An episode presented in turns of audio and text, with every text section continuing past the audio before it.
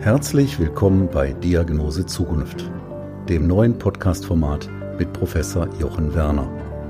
Professor Werner, ärztlicher Direktor der Universitätsmedizin Essen und visionärer Vordenker für das Thema Smart Hospital, ist Ihr Gastgeber und beantwortet alle Fragen rund um die Corona-Krise. Alleine und mit Fachexperten. Seien Sie dabei. Der Podcast mitten aus der größten Metropole Deutschlands. Noch näher dran? Geht nicht. Liebe Zuhörerinnen und Zuhörer, heute ist Mittwoch, der 3. Juni 2020. Erfreulicherweise hat die Zahl ernsthaft erkrankter Covid-19-Patienten auch über Pfingsten weiter abgenommen. Bei allen möglichen Sorgen um eventuelle nächste Wellen gibt dies ein gutes Gefühl, natürlich bei Einhaltung der Vorgaben in der Freizeit unseren Freuden verstärkt nachzukommen. Und eine solche Freude ist für ganz viele die Musik. Mein heutiger Gast ist ein absoluter Profi im Bereich der klassischen Musik. Und ich freue mich wirklich auf Professor Franz Xaver Ohnesorg. Professor Ohnesorg war Orchesterdirektor der Münchner Philharmoniker. Er war Intendant der Kölner Philharmonie und er war der erste nicht-amerikanische Executive and Artistic Director der Carnegie Hall in New York City. Das war er so lange, bis er als Intendant der Berliner Philharmoniker nach Europa zurückkehrte. Und seit 1996, und da kommen wir jetzt zum Thema, lenkt Professor Ohne Sorg das Klavierfestival Ruhr, das inzwischen wohl weltweit bedeutendste Klavierereignis. Und wie dies jetzt trotz Corona wieder startet, hören wir aus berufenem Munde. Ja, lieber Herr Professor ohne Sorge, ich freue mich jetzt sehr auf das Gespräch mit Ihnen. Aber bevor wir dort einsteigen, möchte ich Sie bitten, sich unseren Zuhörerinnen und Zuhörern einmal kurz vorzustellen und auch zu verraten, wie Sie eigentlich zur Musik gekommen sind. Ja, vielen Dank für die Einladung. Wie bin ich zur Musik gekommen? Eine meiner frühesten Erinnerungen ist der November 1954. Ich war sechs Jahre alt, bin in Oberbayern aufgewachsen und habe an diesem Tag im Radio zum ersten Mal bewusst das gehört, was ich damals als Kind schöne Musik genannt habe. Und ich weiß das deshalb noch so genau, weil mein Vater mir dann gesagt hat, ich weiß im Nachhinein, das war die Egmont-Ouvertüre von Beethoven. Und das hat mich irgendwie elektrisiert. Und mein Vater hat mir gesagt, heute ist ein ganz großer Musiker gestorben, nämlich Wilhelm Furtwängler. Und deshalb hat der Bayerische Rundfunk den ganzen Tag immer Aufnahmen von, von Wilhelm Furtwängler gesendet, unter anderem eben auch diese Beethoven-Ouvertüren, Coriolan und Egmont und so weiter. Und ab dem Zeitpunkt wollte ich irgendwas mit Musik zu tun haben. Es hat dann relativ lang gedauert, bis ich zu meinem Instrument gefunden habe. Ich habe zuerst getrommelt, was in Oberbayern natürlich nahe liegt, wenn da Blaskapellen durch die Gegend marschieren. Das fand ich ganz faszinierend. Und dann habe ich allerdings sehr früh Flöte gelernt, Querflöte. Auch natürlich ein bisschen mit der Vorstellung, dass ich in so einer Blaskapelle dann mitspielen dürfte, als Kind, schon als Jugendlicher. Und dann hat der Kapellmeister gemerkt, dass bei mir vielleicht doch noch mehr zu erreichen wäre. Und das war die glücklichste Wendung in meinem Leben überhaupt. Er hat mir einen Lehrer vermittelt, der bei den Münchner Philharmonikern als Flötist tätig war und der in Diesen am Ammersee, und ich bin in Weilheim geboren, also 15 Kilometer weg, hatte der sein zweites Haus, weil er eine Diesenerin geheiratet hat. Und so habe ich meine erste Flötenstunde in Diesen, also meine richtige erste Flötenstunde in Diesen bekommen. Der Albert Müller, so heißt er, hat mir dann beigebracht, dass es nicht so gut wäre für meine Ohren, wenn ich immer in dieser lauten Blaskapelle mitspiele. Und er hat es wirklich geschafft, dass ich mich dann wirklich nur noch mit klassischer Musik beschäftigt habe. Er ist selber ein hervorragender Pianist gewesen, hat ein Cembalo gehabt und meine Stunden waren immer so, dass ich zunächst mal eine Dreiviertelstunde Technik machen musste, Artentechnik, Schule der Geläufigkeit und alles, was man Etüden so macht. Und dann hat er sich ans Cembalo gesetzt und hat mit mir Sonaten gespielt.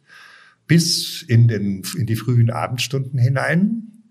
dann äh, haben wir zusammen Abend gegessen und ich bin mit ihm ins Konzert gegangen, wo er gespielt hat. Ich habe dann in München übernachtet, bin am nächsten Tag dann wieder nach Weilheim mit dem Zug gefahren. Und das war über viele Jahre hinweg so meine musikalische Sozialisation.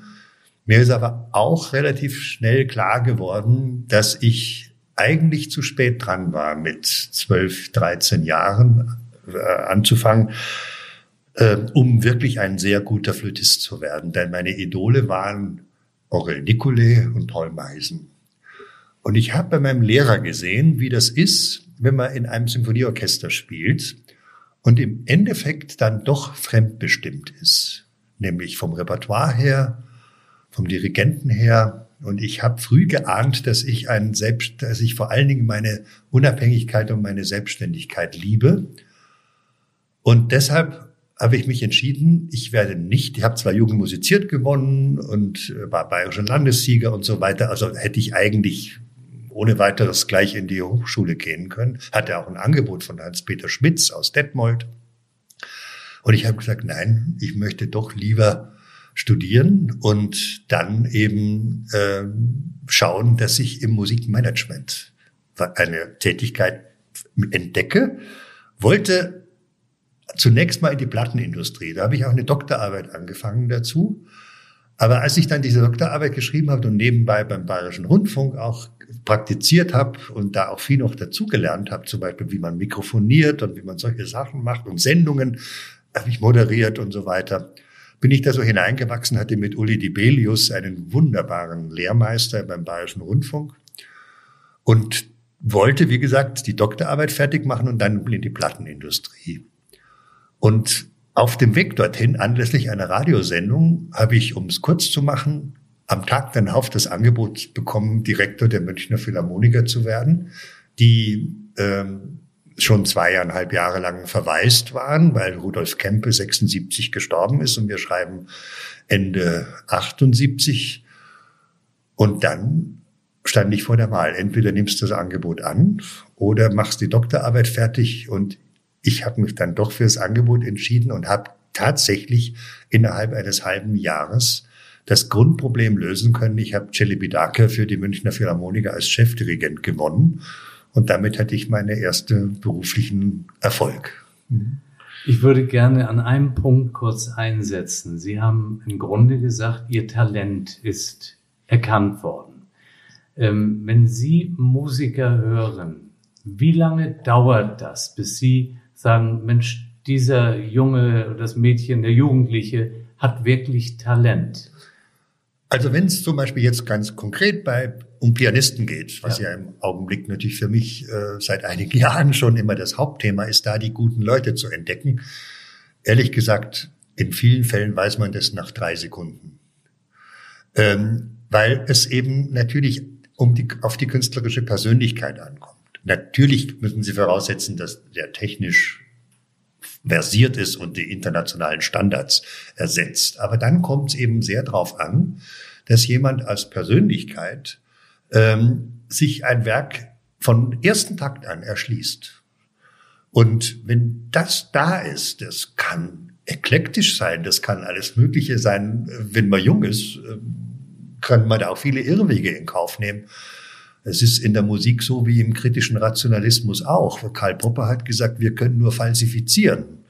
Und wir wissen nie den richtigen. Wir wissen nicht die reine Wahrheit, sondern wir nähern uns dieser Wahrheit ganz pragmatisch. Und so ist es beim Musikmachen auch. Das ist das Wesen jeder Orchesterprobe, dass man, Chili Bidak hat immer gesagt, es gibt tausend Nein und nur ein Ja.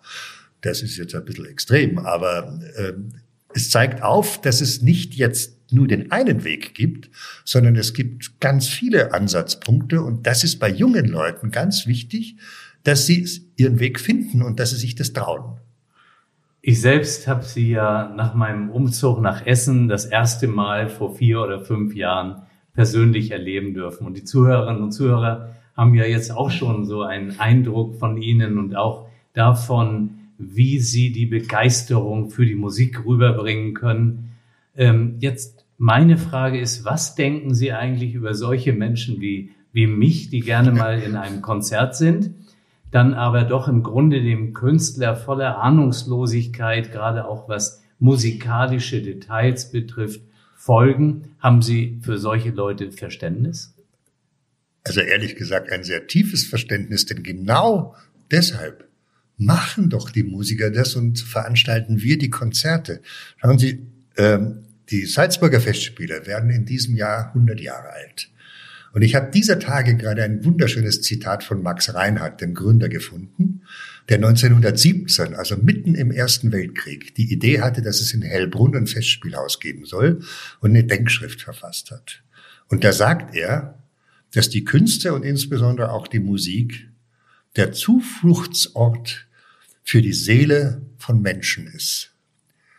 Also ich bin kein Pfarrer und auch die Musiker sind keine Pfarrer. Aber natürlich haben wir eine, wenn Sie es technisch formulieren wollen, nicht verbale Kommunikation. Das heißt, über Musik kann man relativ schlecht reden. Natürlich, viele Journalisten tun das, indem sie Musikkritiken schreiben. Das ist ja auch interessant, das zu reflektieren. Aber das Wesen von Musik ist etwas, ja, unaussprechliches, nämlich das hat damit zu tun, dass wir ihr Innerstes erreichen, dass wir ihr Unbewusstsein und ihr Unterbewusstsein erreichen. Und für mich ist es so, ich will das jetzt nicht unnötig überhöhen, aber für mich schreiben Komponisten die Schöpfungsgeschichte fort. Das ist, dass wir so sehr auf Terzen, auf Quinten, auf Oktaven, auf, überhaupt auf Harmonien, auf Dur und Moll, dass wir da so reagieren drauf und dass uns das in Stimmungen versetzt und dass es über die Stimmung auch Befindlichkeiten und Bewusstsein natürlich auch stärkt. Also niemand, der nicht weiß, wie ein Sonatensatz funktioniert, muss ein schlechtes Gewissen haben. Ganz im Gegenteil. Diejenigen, die glauben, sie hören jetzt alles ganz genau raus und sie hören auch noch, dass bei der Reprise irgendein Sechzehntel nicht geklungen ist, die haben in den seltensten Fällen meine Bewunderung, sondern eigentlich bedauere ich es immer, wenn man sich an solchen Sachen festmacht und nicht das eigentliche Wesen, das man eben so schwer beschreiben kann. Und da muss man natürlich auch eines sehen. Das Klavier ist ein perfektes Instrument. Eigentlich ersetzt es ein ganzes Orchester. Ja? Und der Pianist ist jemand, der das will. Der ist auch ein unabhängiger Mensch, deshalb ist er überhaupt Pianist geworden. Ja? Orchestermusiker, ich hatte es eingangs schon gesagt, müssen die Fähigkeit zur Demut haben. Pianisten dürfen ihr eigenes Ego ausleben. Und dann bewundern wir sie auch besonders. Ja, das beruhigt mich auch Ihre Einstellung jetzt und stimuliert mich natürlich zugleich ins nächste Konzert zu gehen. Wir sind dann aber auch gleich äh, bei dem Thema Corona, Corona-Pandemie. Wie sehr beeinträchtigt Sie persönlich jetzt eigentlich diese Corona-Pandemie? Sie sind 72 äh, Jahre, gehören damit auch zu einer sogenannten Risikogruppe. Geben Sie sich jetzt ganz besonders viel äh, Mühe, ähm, Kontakte zu meiden? Wie gehen Sie damit um? Also ich habe natürlich auch ähm, mich in, die erst, in den ersten Wochen, wir hatten ja am 9. März, hatten wir noch lang, lang in Wuppertal, in einem ausverkauften Haus, das war, glaube ich, für lange Zeit das letzte Konzert, wo man, was man so in, in einem alten Stil, wenn man das sagen kann, machen konnte. Am Tag darauf haben wir, war uns klar, wir können nicht am 21. April anfangen, wir müssen das alles verlegen. Und ich habe mich dann auch sehr konsequent, um die Frage zuerst mal zu beantworten, sehr konsequent an die Aufforderung äh, der Isolation gehalten, habe meine, nicht meine Familie in Köln besucht, sondern bin an den Wochenenden auch hier geblieben, bin endlich mal durch den Kruppwald gewandert, äh, was ich die Jahre vorher nie geschafft habe und festgestellt habe, wie schön es da ist, wenn die Rhododendren zwischen den ganzen anderen Bäumen blühen, weil sie vom, vom Hügelpark die Samen rüberwählt. Ähm, und kurzum, habe mich da sehr konsequent verhalten, habe meinen Mitarbeitern Homeoffice angeboten. Ich selber war mit meiner Sekretärin, wo wir auch besondere Schutzmaßnahmen, wir mussten nicht mehr mit der Straßenbahn fahren, sondern hat unser Firmenauto benutzen können. Äh, da haben wir natürlich sehr darauf geachtet, dass niemand gefährdet ist und sind aber mit dieser Umplanung, die wir dann natürlich ab dem 10. März gemacht haben, und es waren ja 33 Konzerte, die wir da bis Ende Mai verlegen mussten, sind wir eigentlich ziemlich gut vorangekommen. Das ist ein gewaltiges Puzzle, wie Sie sich denken können. Da müssen immer zusammenkommen. Der Künstler muss einen neuen Termin finden, der Saal muss frei sein und der Sponsor muss mitmachen in unserem Fall. Hat aber Gott sei Dank gut geklappt und ich hatte immer die Hoffnung, dass es dann Anfang Juni besser sein würde. Und als wir im Stiftungsrat darum gerungen haben, ob man denn das verantworten kann, ein Festival jetzt zu veranstalten. Parallel dazu hat äh, der Ministerpräsident von Nordrhein-Westfalen den sogenannten Nordrhein-Westfalen-Plan verkündet und hat gesagt, zum Ende Mai sollen die Konzertsäle wieder aufgehen. Und dann haben wir nochmal getagt und deshalb können wir jetzt ab 4. Juni abgespeckt natürlich und modifiziert doch 17 Konzerte retten. Da habe ich mich auch wirklich äh, drüber gefreut. Ich würde gerne noch einmal äh, zurückkommen Sie sind Intendant des Klavierfestivals Ruhr und haben dieses wirklich weltweit zu einem der gefragtesten und bekanntesten Festivals im Bereich der Klaviermusik geformt. Welche Hürden gab es eigentlich dabei zu nehmen auf dieser ganzen Strecke, gerade auch der Start? Lassen Sie uns daran noch mal ein bisschen teilhaben. Also der Start, das ist bei mir vor ziemlich genau 25 Jahren gewesen als mich der Initiativkreis damals eingeladen hat, äh, Verantwortung fürs Klavierfestival Ruhr zu übernehmen. Ich habe, damals war ich ja mitten in meiner Arbeit in Köln als Intendant, ich habe, wir haben eine Modalität gefunden mit Herrn Gieske und Herrn Kopper, die damals Moderatoren des Initiativkreises waren, dass ich nur das Programm mache und dass es von einer neu zu gründenden GmbH dann umgesetzt worden ist. Das ging eigentlich erstaunlich gut. Aber natürlich war, hatten wir immer so ein, wie soll ich mal sagen, so ein Nischendasein, weil der Initiativkreis natürlich selbst dazu gegründet wurde, um in der Wirtschaft etwas voranzubringen, um die Wirtschaft da diese Transformation vom Stahl- und Kohlebergbau hin zu einer modernen Industriegesellschaft, Dienstleistung und so weiter, das zu befördern, waren wir immer eigentlich so in einem Nischendasein. Und es gab eine Phase, wo wir immer sehr gut, gut gehaushaltet haben und unsere Budgets eingehalten haben. Und in anderen Bereichen hat man das Geld, was wir überplanmäßig erwirtschaftet haben, das war dann nicht unsere Reserve, sondern das hat man dort gut brauchen können, um Defizite auszugleichen. Also bei uns war es über kleine Strecken so, dass Kultur die Wirtschaft gefördert hat. Das hat mich geärgert. Und nicht nur mich, sondern es gab einige Mitstreiter und die gesagt haben, wir müssen eine neue Organisationsform finden. Und so wurde, das, wurde die Stiftung Klavierfestival Ruhr gegründet. Parallel dazu die Sponsoring und Service GmbH als gewerbliche Einrichtung. Die Stiftung ist natürlich gemeinnützig und seit der Zeit geht's nur noch bergauf. Und das war im Jahr 2010. Wir haben das Kulturhauptstadtjahr genutzt, wo es ja um die Schaffung von nachhaltigen Strukturen geht. Haben wir diesen Schritt innerhalb von neun Monaten hingekriegt dabei.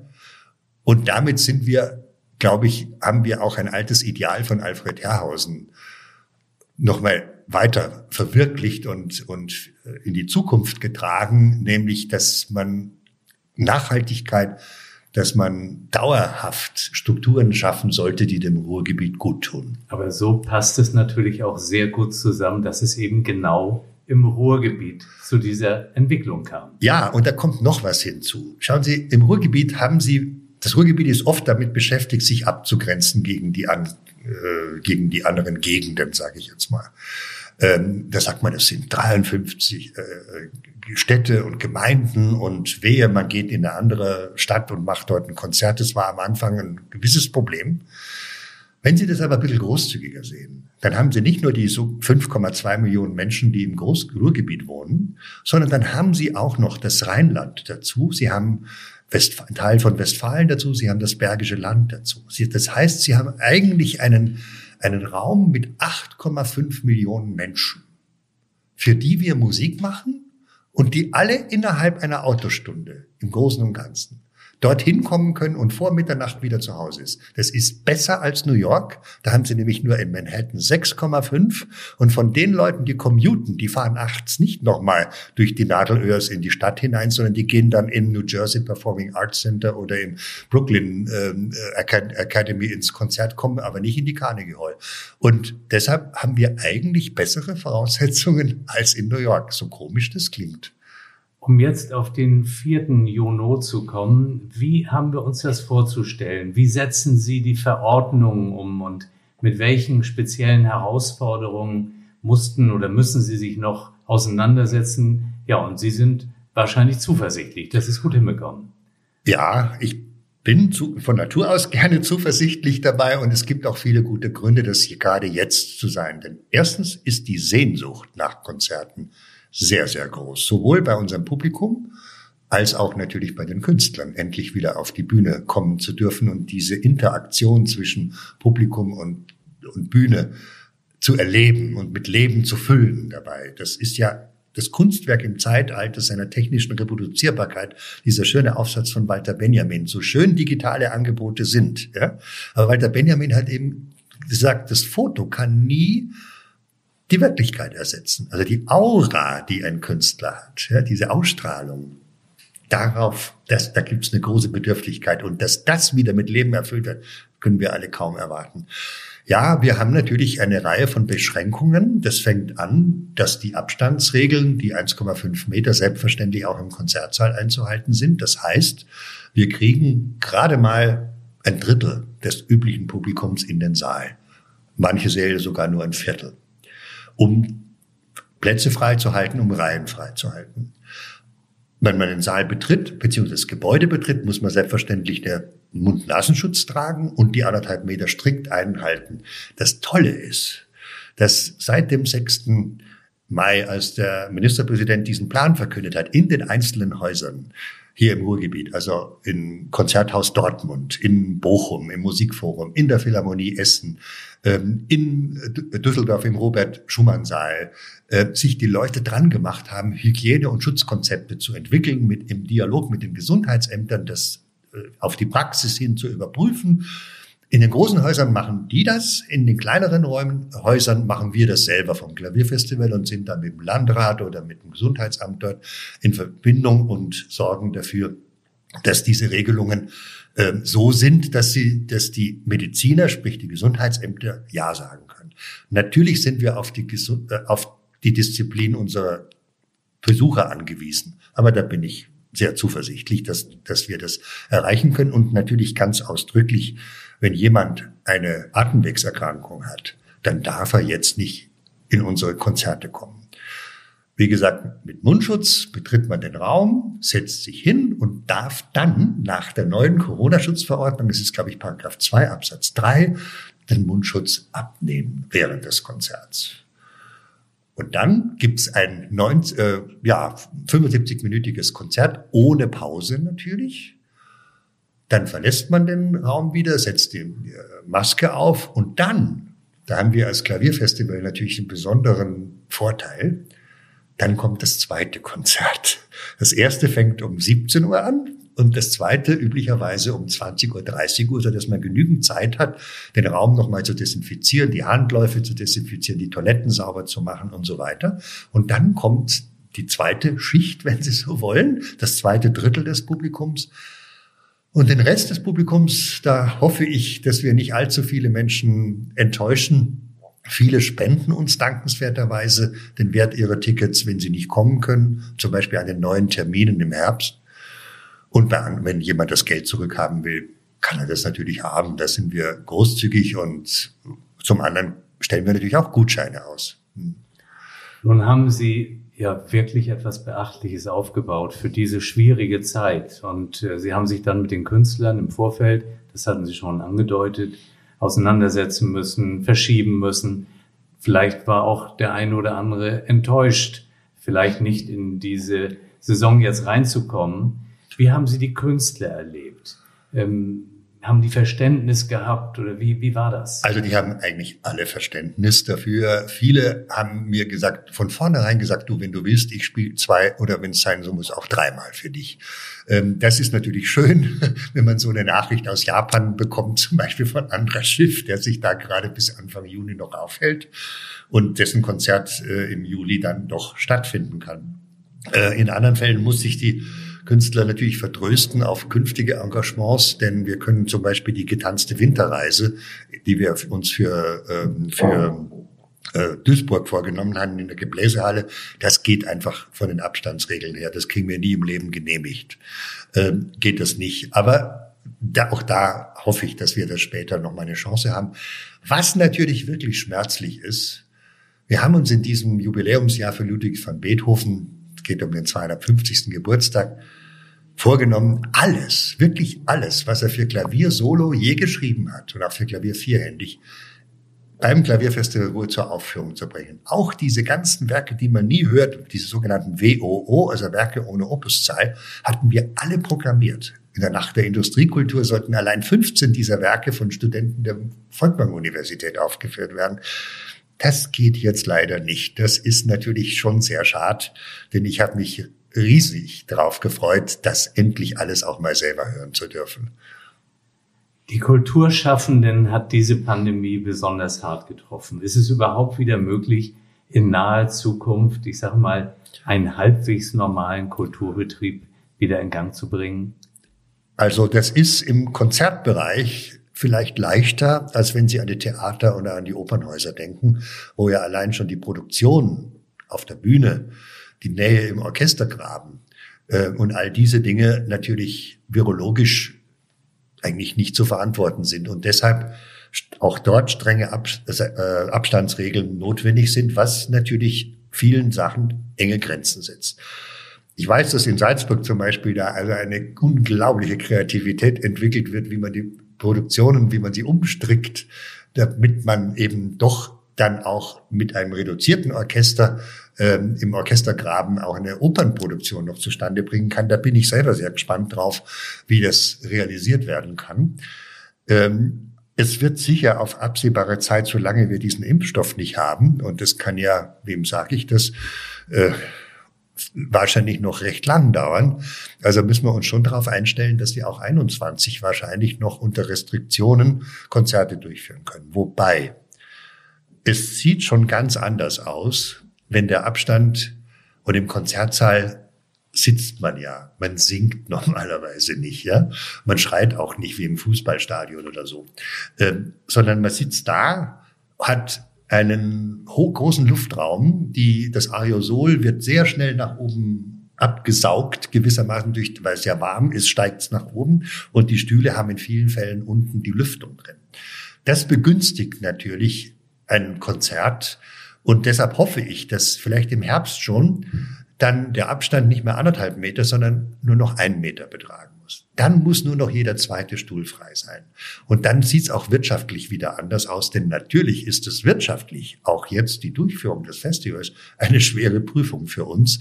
Das, denn wir verlieren, ja, 40 bis 50 Prozent unseres Ticketing-Umsatzes und wir sind ja komplett privat finanziert.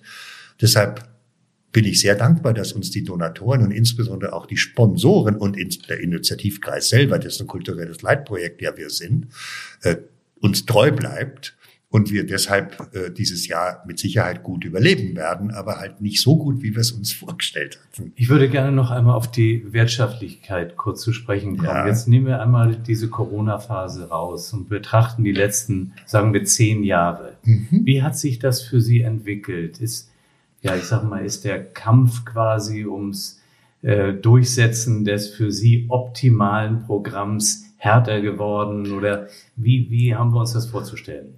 Also äh, die wirtschaftliche Seite äh, war früher deutlich schwieriger. In der alten Konstruktion, wo wir also Teil einer GmbH waren, hätte ein Jahr, wo zum Beispiel eine Aschewolke ja, kommt und unsere Konzerte unmöglich macht. Das heißt, äh, wir haben keine Einnahmen, wir müssen, und wenn wir Pech haben, müssen wir den Künstler bezahlen, der Sponsor sagt kein Konzert, kein Sponsoring, ähm, dann hätten wir, wenn das eingetreten wäre, innerhalb von drei Monaten Konkurs anmelden müssen.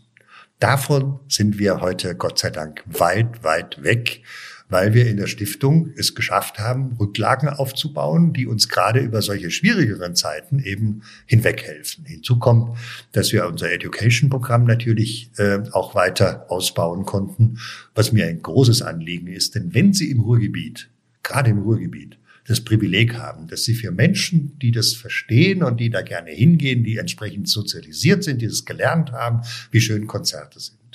Erklären, die, Sie, erklären ja. Sie doch bitte einmal dieses Education-Programm. Ich finde, das ist sowas mhm. Beeindruckendes, was Sie dort aufgebaut mhm. haben. Das ist wichtig zu verstehen.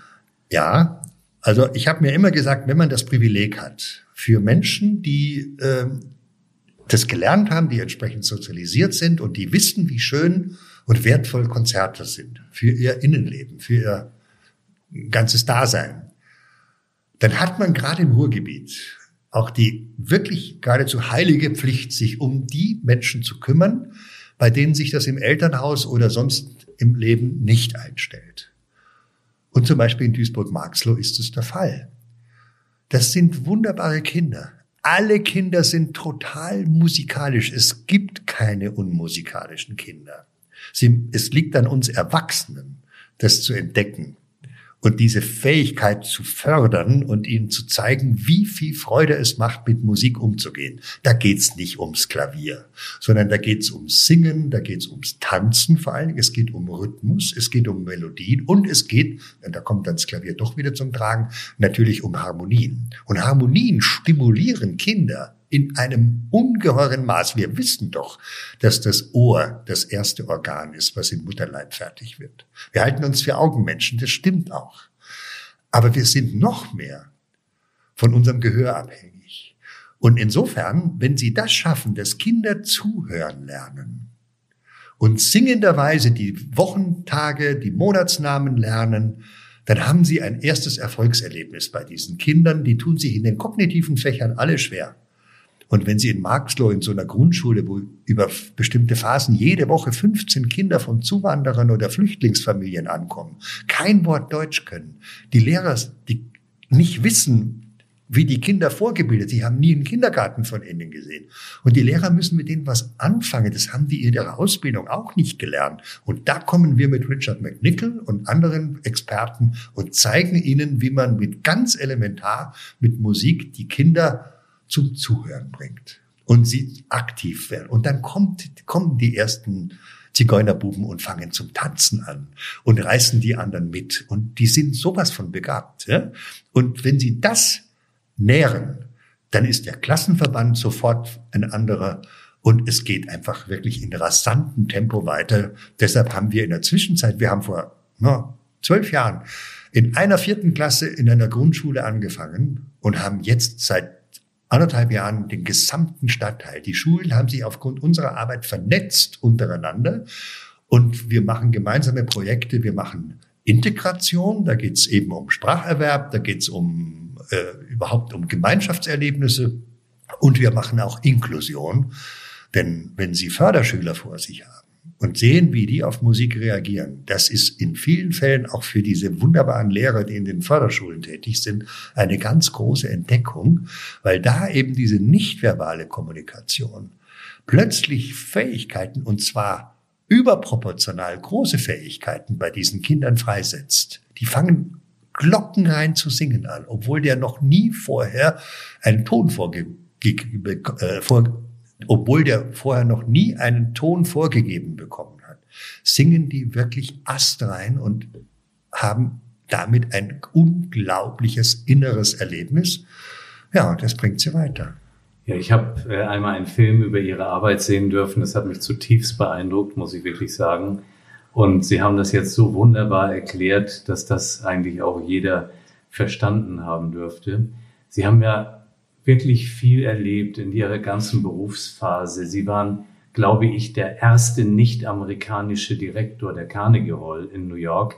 Das war ja auch ein ganz anderes Umfeld. Gab das da auch solche Projekte, vielleicht, ich sag mal, mit Kindern der Bronx oder so? Ja. Ähm, ja, natürlich. Ich meine, wir nennen es ja nicht umsonst Education, weil der im ganzen angelsächsischen Bereich, also in England und vor allen Dingen auch in Amerika, natürlich diese Art der Musikvermittlung und des Musiknahebringens natürlich eine sehr lange Tradition hat. Es gibt natürlich in Carnegie Hall ein ganz ausgefeiltes Programm und ich hatte natürlich was weiß ich, hundertmal so viel Geld als, äh, zur Verfügung, als ich es äh, beim Klavierfestival heute noch habe, ähm, obwohl wir da auch sehr großzügige Donatoren gefunden haben. Ähm, aber ehrlich gesagt, ist der amerikanische Ansatz doch noch mal ein bisschen anders als der, den wir praktizieren, weil wir sehr stark vom Kind selber ausgehen. Also bei uns geht's nicht jetzt so sehr um das Event, wo man dann die Sponsoren einlädt und nachher schon ein großes Dinner ist und alle sagen, hm, was haben wir denn Schönes zustande gebracht, sondern bei uns ist es eher stiller. Es geht darum, dass die Kinder, ähm, dass wir die weiterentwickeln dabei und weniger den Ermöglichern äh, den schönen Rahmen bieten dafür. Außerdem ist, und da bin ich sehr rigoros gewesen, ist es immer die große Gefahr, wenn Sie Education-Arbeit leisten, dass Sie schöne Episoden machen, aber keinen Prozess organisieren. Und ich habe mir immer geschworen, du fangst erst dann an, wenn du das beschützen kannst, sodass aus der Episode, die jetzt am Anfang notwendigerweise ist, aber sehr schnell ein Prozess wird. Und da müssen sie das beschützen, weil da fragen sich schon manche Leute, was machen die denn da eigentlich? Ist es nicht Pipifax und so? Das Wort habe ich am Anfang oft gehört. Heute sind alle stolz drauf, dass sie das machen und ich habe nur noch Befürworter um mich herum. Absolut. Und ich möchte jetzt den Bogen zu den Erwachsenen schlagen. Und Sie haben ja wirklich mit den ganz großen Musikern unserer Zeit zusammengearbeitet. Haben Sie vielleicht für unsere Zuhörerinnen und Zuhörer die eine oder andere Anekdote, die auch diese großen musikalischen Persönlichkeiten als ganz normale Menschen erscheinen lässt? Ja, natürlich. Also ich erzähle da vielleicht aber jetzt nicht solche, mit denen ich noch umgehe jetzt, sondern äh, ich hatte in meiner Kölner Zeit, und ich bin ja, wie Sie vorher schon gemerkt haben und ich erzählt habe, ich bin ja in München aufgewachsen und habe natürlich das große Glück gehabt, dass ich nicht nur Raphael Kubelik früh kennengelernt habe, da war ich 13 Jahre alt, dass der nach München gekommen ist und später dann eben auch Carlos Kleiber. Und als ich dann Philharmonikerdirektor in München war, habe ich Carlos Kleiber auch persönlich kennengelernt und habe ihn dann natürlich auch nach, als ich nach Köln gegangen bin, nach Köln eingeladen. Und das ist innerhalb von wenigen Wochen zustande gekommen und wirklich die halbe Musikwelt ist gekommen, um dieses Konzert mit Carlos Kleiber in der Kölner Philharmonie zu erleben. Und der Weg dorthin war schon ziemlich haarig, weil er, ähm, nachdem ich da, das ist eine lange Geschichte, ich mache es jetzt kurz, die Konzerte waren für Italien vorgesehen, dort ist aber der Veranstalter Hobbs gegangen, also waren die Termine frei. Und ich habe innerhalb von vier Wochen gesagt, dann machen wir es eben in Köln, weil ein alter Freund, ein Schulfreund von mir im Orchester der Vorstand war. Und der hat gesagt, okay, wir haben uns schnell geeinigt und dann ging er zu Carlos Kleiber und sagte zu ihm, also ich habe da äh, jetzt eine Möglichkeit, dass wir wenigstens einige Konzerte in Köln machen. Und dann sagt Carlos Kleiber, was, in Köln? Da dirigiere ich nicht. Und dann hat er gesagt, wieso dirigierst du da nicht? Dann hat er gesagt, weil mein Vater so viel dort gemacht hat beim Westdeutschen Rundfunk. Dann habe ich gesagt, lieber Kurz, so hat mein Freund geheißen, gesagt, sag ihm einen schönen Gruß. Sein Vater hat 1953 sein letztes Konzert in Köln dirigiert. Keiner unserer jungen Besucher war damals schon auf der Welt. Ich verspreche ihm, er wird nur Leute, äh, Leute kennenlernen, äh, die noch seinen Vater nicht gekannt haben. Dann kam er, es ging noch, äh, Zwischenstationen lasse ich alle weg jetzt, und dann wie gesagt, die halbe Musikwelt reiste an, unter anderem auch Guido und Kremer. Und Guido und Kremer sagte mir, du kannst du mich dem Carlos Kleiber vorstellen? Und ich gesagt, ja klar. Ich habe vor dem Konzert dann Carlos Kleiber gesagt, übrigens ist auch Guido und Kremer heute da und er wird sie gern nach dem Konzert vor äh, kennenlernen. Dann sagt er, ja, wo ist er denn jetzt? Und dann habe ich gesagt, ja, jetzt ist er irgendwo im Foyer. Und er hat gesagt, ach, ich würde ihn eigentlich lieber schon vor dem Konzert sehen. Und er hat gesagt, ich kann schauen, ob ich ihn finde. Habe ihn tatsächlich gefunden und sagt, Guido, Carlos will dich jetzt schon sehen. Die geht die Tür auf, Carlos Kleiber tritt heraus und sagt, ich kenne Sie sehr gut zu Guido und Krämer. Und Guido und Krämer schaut ihn entgeistert an, weil er ihm zum ersten Mal überhaupt begegnet ist. Er sagt er, woher denn? Dann sagt er, aus dem Fernsehen. Ja, das ist eine wunderbare Geschichte.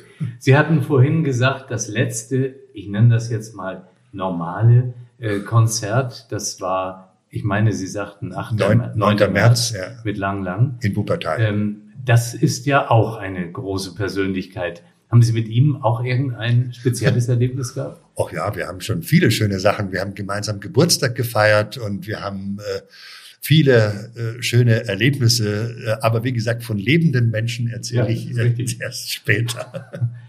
Ja, lieber Herr Ohnesorg, ähm, zum Ende meines Podcasts ähm, komme ich immer dazu, dass ich den Gast bitte, einige Worte an unsere Zuhörerschaft zu richten und in diesem Zusammenhang vielleicht zu fragen, was können Sie all den leidenschaftlichen Musikern raten, von denen sich einige jetzt vielleicht eben auch in ihrer wirtschaftlichen Existenz bedroht fühlen. Wie, wie können die damit am besten klarkommen? Ja, das ist gerade bei Pianisten natürlich, die ja alle selbstständig sind. Äh, und wenn sie keine Lehrverpflichtung oder Professur haben, natürlich ist das in der Tat eine sehr, sehr bedrohliche Situation. Da kann man auch nur das allgemein Menschliche tun und sagen, bitte gebt nicht auf. Und ihnen Perspektiven aufzeigen, wann man sie wieder einladen kann, um wenigstens auf die Weise ein Stückchen Zukunft zu organisieren. Das mache ich tagtäglich. Und ansonsten glaube ich einfach, dass die Sehnsucht der Menschen nach Live-Musik, also nach einem echten Erlebnis und nach dieser Aura, ja, dass die so stark ist, dass dann, wenn wir wieder dürfen, eher mehr Konzerte stattfinden müssen als weniger. Das ist ein guter Ausblick. Zum Ende dieses Podcasts komme ich jetzt noch einmal auf den Titel zu sprechen, Diagnose Zukunft. Bitte wagen Sie doch einen Blick in die Zukunft, vielleicht auch ein wenig über die Grenzen des Rheinlands und des Ruhrgebiets hinaus. Wie wird sich Ihrer Ansicht nach die Kulturlandschaft und unser Leben nach Corona entwickeln? Ja, das ist eben die Frage, wie sich äh, wie die Virologen uns, äh, wozu sie uns anhalten, um es mal so zu sagen. Wenn das mit dem Abstand weiter so rigoros eingehalten werden muss, dann ist das echt schwierig. Wir als Klavierfestival haben das Problem nicht. Deshalb ist es ja mir auch ein Anliegen gewesen, dass wir mit die Ersten sind, die wieder anfangen. Aber wenn Sie an die Orchesterlandschaft denken, und ich meine, so ein Orchester ist ein lebendiger Organismus, wenn die nicht immer proben und sich wirklich fit halten, auch im aufeinander zugehen, aufeinander hören, fit halten, das ist eine wirkliche Bewährungsprobe. Und deshalb hoffe ich sehr, dass es Modalitäten gibt und dass alle zusammenwirken, auch die Musiker, äh, Interessenorganisationen, die Gewerkschaften mitwirken, dass es wirklich wieder rasch zu einem normalen Orchesterleben führen kann. Dass es bei den, auch bei den Bühnen wieder, äh, ich meine, da kann man natürlich auch sich Inszenierungen vorstellen.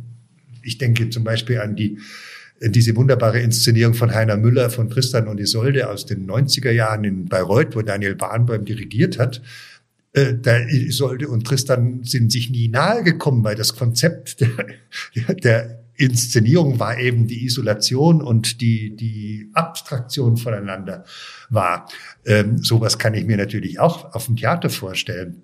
Aber insgesamt glaube ich schwer daran, dass alle, die wirklich leidenschaftlich Künstler sind, egal ob Musiker, Schauspieler oder Bühnenbildner oder Regisseur oder Sänger, dass die alle nicht aufgeben werden, sondern im Gegenteil, sie müssen das innere Feuer in sich spüren, dass sie in der Zukunft noch viel mehr gebraucht haben. Und ich habe am Anfang ähm, Max Reinhardt zitiert. Der hat damals eben 1917 auch gesagt, gerade jetzt, wo die Wirklichkeit ein so ernstes Gesicht zeigt, und er meinte damals den Ersten Weltkrieg, gerade jetzt ist es wichtig, dass wir Zufluchtsorte schaffen, wo Menschen sich wieder regenerieren können und wo es eben auf ihr seelisches Erleben ankommt. Lieber Professor Ohnesorg, ein besseres Schlusswort hätte man nicht finden können. Ich danke Ihnen vielmals für Ihre Zeit, für die ganzen Ausführungen und Erklärungen und wünsche Ihnen und uns, dass Sie noch ganz, ganz lange gesund bleiben. Ganz herzlichen Dank. Und das wünsche ich Ihnen und Ihren Hörern natürlich auch. Vielen Dank. Bleiben oder werden Sie rasch gesund? Wir füreinander und Chance Corona sind meine beiden Hashtags zur Verabschiedung. Ihnen und Ihren Lieben alles Gute, Ihr Jochen Werner.